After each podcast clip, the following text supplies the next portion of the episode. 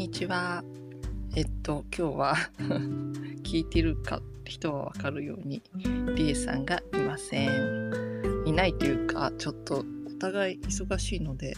2人でこう、登録録音する時間が あんまりなく、今日はちょっと私が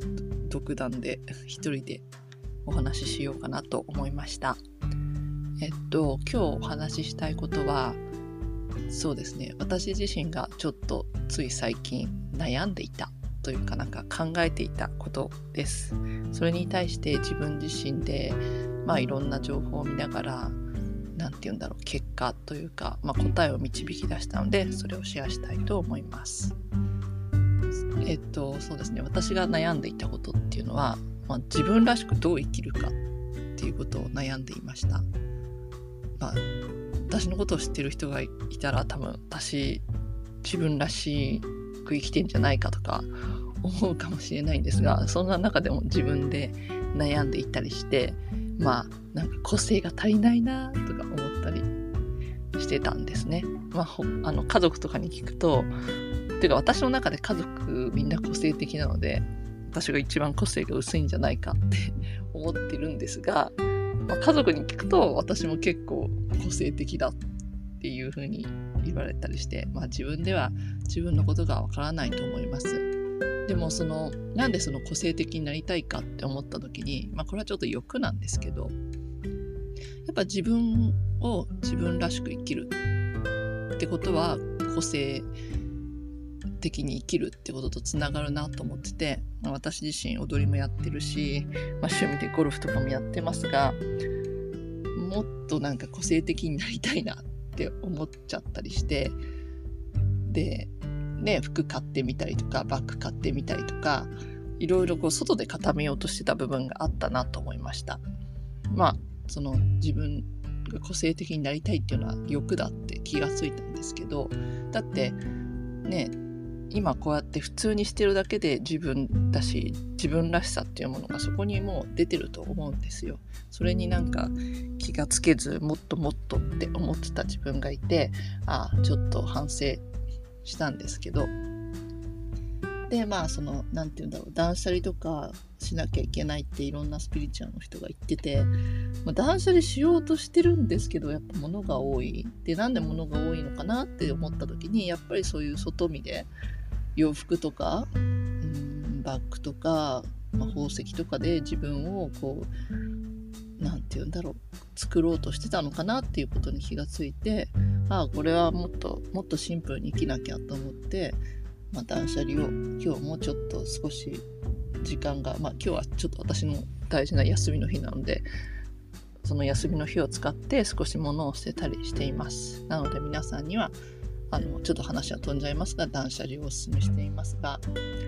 そう。そんなんであのまあ解決法として結構その自分らしさっていうことに悩んでたのがまあそんなこと言ったら3日間とか1週間とかその1ヶ月。長くても1ヶ月も悩んでないと思うんですけど、まあ、ここ最近そういうことを考えていたんですね。でまあいろんなねスピリチュアル系の YouTube とか見ててまあ、オプラのオプラ、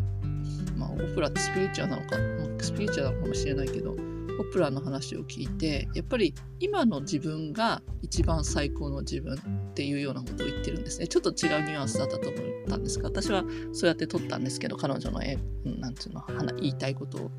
で、それを聞いて、あ、そうだ。今、この、今、この一瞬間で自分は最高で、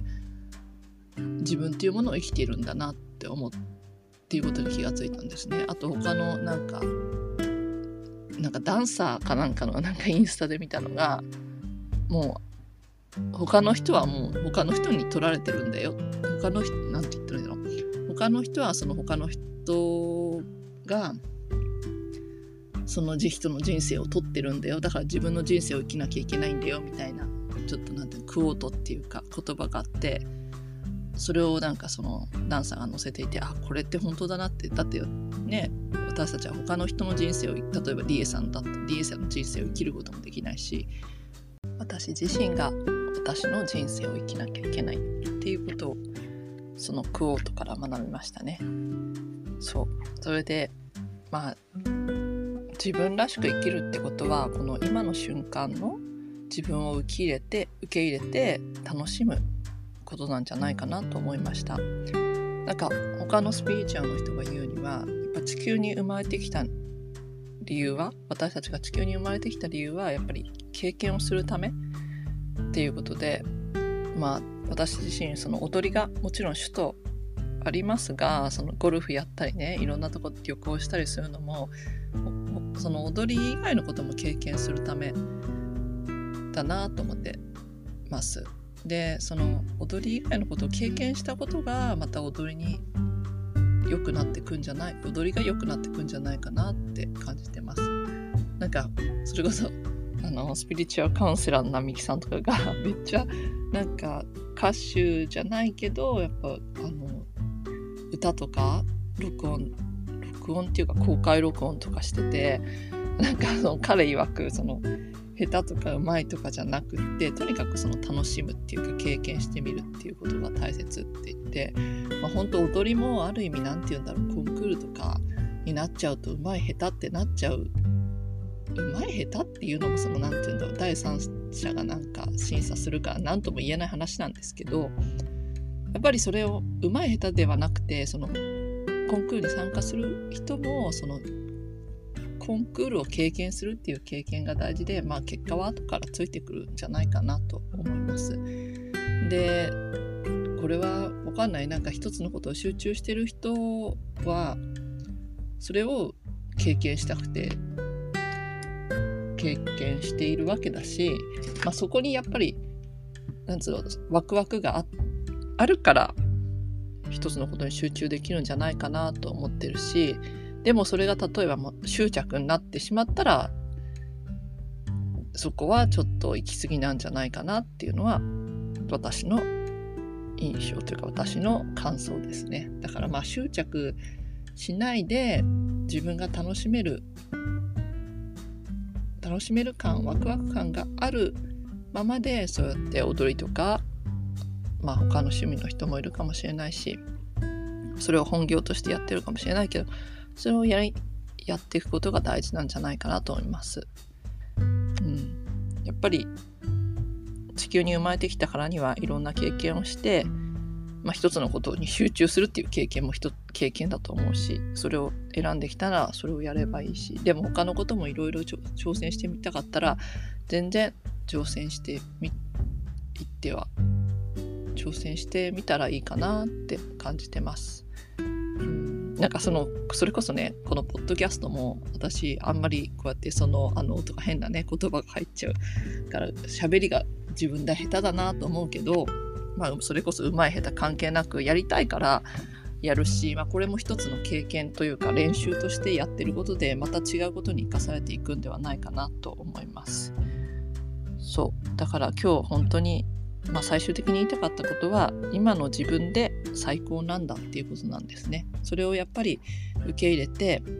あれが足りないこれが足りないじゃなくて今の自分は全て持ってると思って皆さん生活してみることで何か新しい視点が出てくるんじゃないかなと思ってます。じゃあ次回はあのリエさんが一緒に参加できるかな？わかんないけど、うん、こちらもちょっとお休みしてたのでまたどんどんどんどんこう日頃経験日頃なんか学んだことをシェアできたらいいなと思っています。またご視聴ください。聞いてくれてありがとうございました。じゃあ私が一人でリエさんの分も言います。Take care! 良い夢をバイバイ